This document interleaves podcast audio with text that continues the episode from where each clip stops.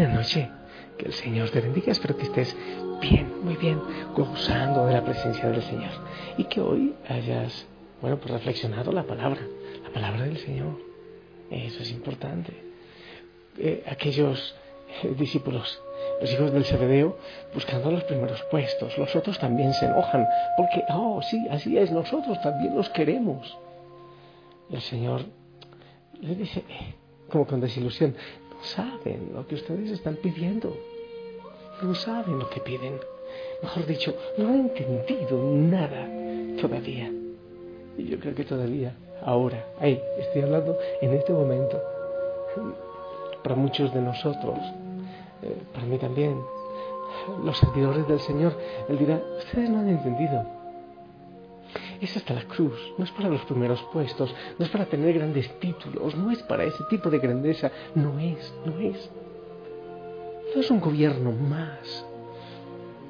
No son poderosos como los, como los romanos en aquel tiempo, como los herodianos en aquel tiempo, o como las autoridades religiosas de aquel tiempo. No, no es. Es en la cruz. Los discípulos, mis discípulos, tienen que ser aquellos que entregan la vida o la sangre, si es necesario, gota a gota, para servir. Es los que entregan lo mejor que tienen en su vida, su alegría, su sonrisa, su esperanza. Muchos se preguntan, ¿pero por qué llegamos a lo que llegamos a la iglesia? Ah, porque a los escándalos, obviamente hay gente maravillosa, muchísimos más que están dando la vida, obvio están dando la vida, la mayoría. Debemos también aceptar que muchos bautizados no se han enamorado del Señor. Pero ¿por qué hemos llegado a esto? Porque, porque si hay algunos, se nota mucho más tristemente, que han buscado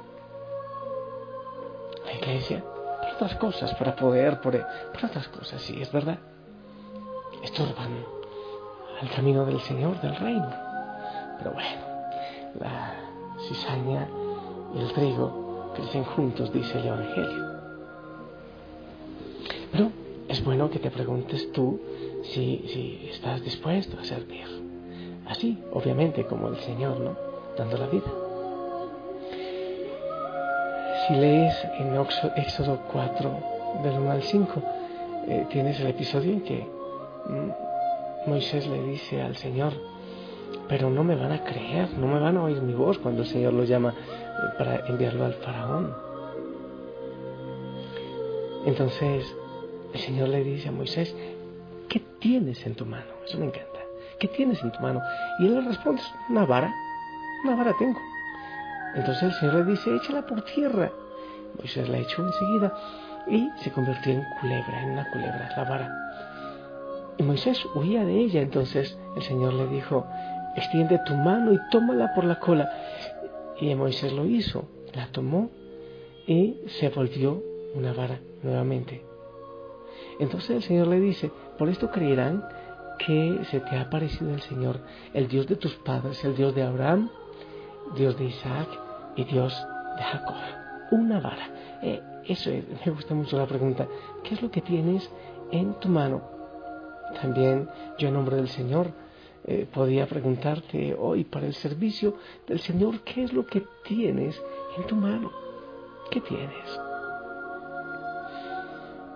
En el capítulo 3 del libro del Éxodo, entonces Dios, allá en aquella zarza ardiendo, se le aparece a Moisés para enviarle a esta misión de liberar al pueblo de Israel de la esclavitud. Y el Señor lleva a Moisés a esta zarza para enviarlo a llevar a su pueblo a la tierra prometida. Ven por tanto, le dice, ahora, y te enviaré al faraón para que saques de Egipto a mi pueblo, los hijos de Israel. Era un encargo demasiado importante, ¿no te parece? Moisés siente temor y comienza a poner excusas, una tras otra, excusa tras excusa. Hey, ¿quién soy yo para que vaya al faraón y saque de Egipto a Israel, dice capítulo 3, versículo 11. ¿Quién soy yo? ¿Qué les iré a decir? Moisés continúa tratando de evadir su responsabilidad. Y le dice a Dios, he aquí que ellos no me van a creer. Busca evadir vez tras vez la responsabilidad. Ey, pero es que no soy capaz, ey, pero es que soy tartamudo, ey, pero... En los capítulos siguientes, la palabra nos cuenta las maravillas que Dios hizo a través de Moisés. Con una vara, con una vara que tenía en su mano. Pero Dios hizo maravillas. Cuando finalmente logran salir de Egipto, se encuentran frente al Mar Rojo y a sus espaldas está el poderoso ejército del faraón, que se acercaban para liquidarlos, para acabar con ellos seguramente. Entonces Yahvé dijo a Moisés, ¿por qué me clamas? ¿Por qué me hablas a mí? Di a los hijos de Israel que marchen, que caminen. Alza tu bar y extiende tu mano sobre el mar y divídelo. Y que entren los hijos de Israel por en medio del mar seco. Éxodo 14, 15, 16. Bueno, pues el resto de la historia creo que ya te lo sabes. El pueblo de Israel pasa, después se ahogan los egipcios. La barra de Moisés era insignificante, era un palito, era nada. Pero llegó a ser un instrumento poderoso cuando Moisés obedeció al Señor. Escucha eso. La vara era insignificante, pero cuando Moisés obedeció al Señor, se convirtió en un instrumento absolutamente poderoso. Y hay también, tú lo sabes, muchas otras historias en la palabra del Señor que nos muestran las maravillas que Dios puede hacer con algo insignificante en la mano de alguien que desea servirle al Señor. Por ejemplo, David. Imagínate al Señor preguntándole a David, ¿qué es eso que tienes en tu mano? Entonces le diría una onda, una onda, así como de juguete es suficiente. Ve y enfréntate a Goliat. A los pocos minutos, el enorme gigante estaba en el suelo. Cuando Jesús dijo a sus discípulos que alimentaran a la multitud con cinco mil, eran como cinco mil hombres, más las mujeres y los niños, ellos le dicen, no tenemos aquí sino cinco panes y dos peces. Él les dijo, tráiganmelo. Mateo 14, 17, 18. Y todos se saciaron y sobraron doce cestos de pan, de comida, doce cestos. Y todos comieron hasta saciarse, dice la palabra del Señor. ¿Qué tenían? Unos cuantos panes y unos cuantos peces. Estoy pensando en este momento. Recuerdo también a la melodía que estás escuchando de fondo.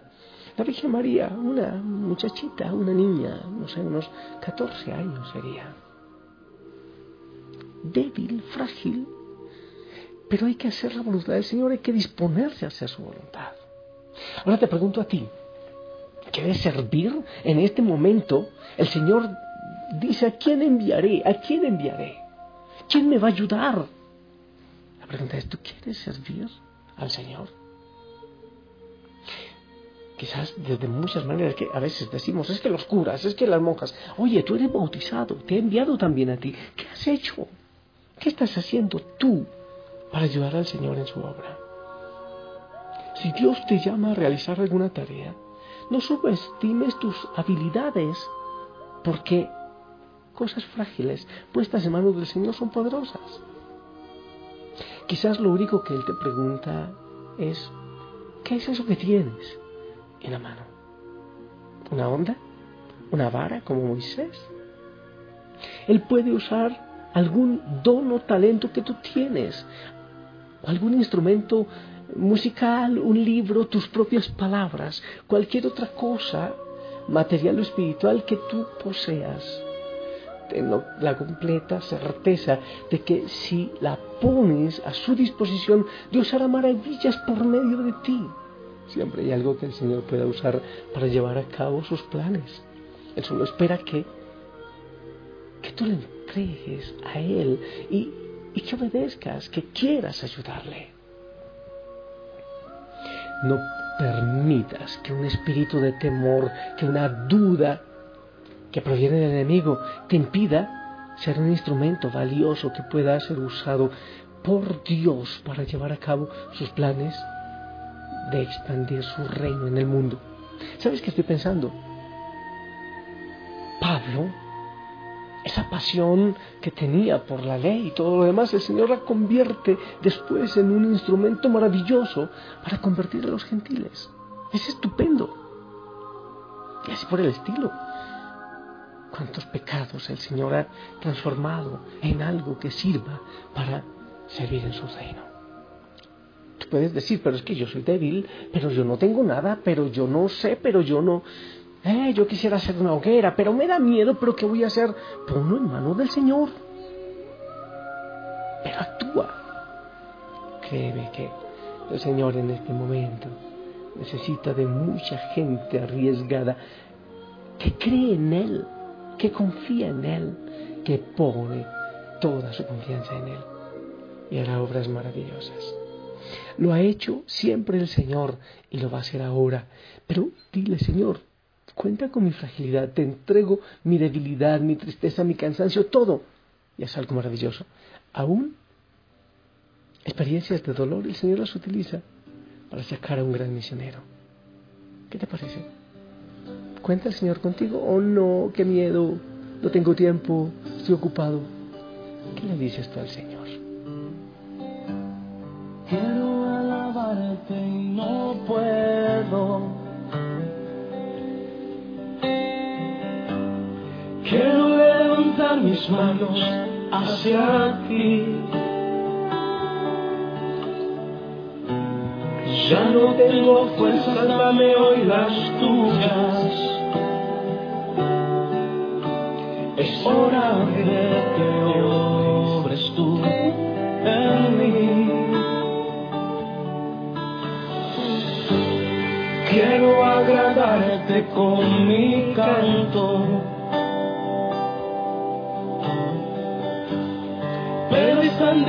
Difícil cuando estoy así.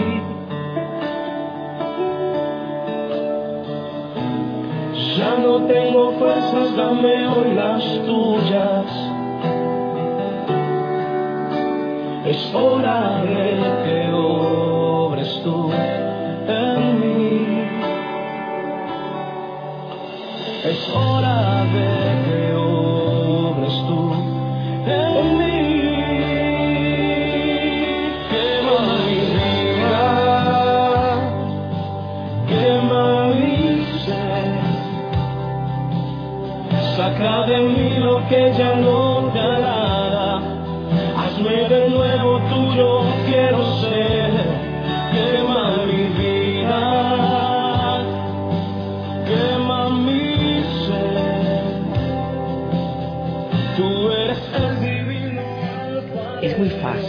Decir, es que los curas cometen las patas, eso lo escucha uno ahora todo el tiempo. Y si uno dice que es católico, oye, no te da vergüenza andar en esas cómplice y no sé qué cosas. Es muy fácil. Ahora la pregunta es, ¿te bautizaron? ¿Qué has hecho? ¿Has conocido tu iglesia? ¿Has servido en ella? ¿Has entregado la vida? Oh, no, quizás no, ¿verdad? Creo que, hay que estar en ella dando la vida y derramando la sangre y entregando el tiempo y la oración, claro, para decir algo. Si no, no hay ningún derecho, oye, no hay ningún derecho. Si uno no sabe que se vive, el hambre, la necesidad, la soledad, si no se entrega la vida. Y no es con primeros puestos. Señor, toma mis manos, úsalos. Toma mi corazón, sufre en él, muere en él si tú quieres. Toma mi tiempo, toma mis pies, toma mis labios, toma los dones que tú me has dado, aún mis debilidades y pecados, tómalo, Señor. Sí, en este momento. Tú me has enviado, Señor, desde el bautismo, pues ahora aprovecha eso, Señor, para tu obra. Bueno que le digas al Señor, pero debes saber que se lo, si se lo dices, Él lo cree, Él lo toma. Debes saber que con el Señor no se charla. Dile, hey, toma. quien puede decir, hey, quiero hacer una hoguera, tres personas orando por la iglesia, orando, creciendo, hazlo, no seas cobarde, hazlo. Porque el Señor necesita gente que en silencio, sin buscar primeros puestos, entregue su vida. Yo te bendigo para que el Señor, por medio del Espíritu Santo, te dé fuerza y sirvas y entregues tu vida hasta la cruz. En el nombre del Padre, del Hijo, del Espíritu Santo. Amén.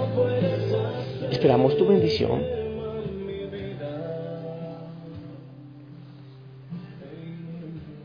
Amén.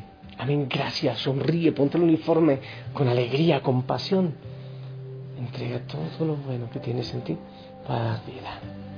Es el Señor. Y si el Señor lo permite, nos escuchamos mañana para seguir orando juntos. Que la Madre María, ella que lo dio todo también, ¿eh? que ella nos ayude y nos guíe. Saludos a todos en casa. Abrazos, les bendigo. Que el Señor tome posesión de tu hogar, de tu familia, de tu trabajo. Y que haga de todo lo que Él desee su obra. Descansa. Te amo, su amor. Hasta pronto.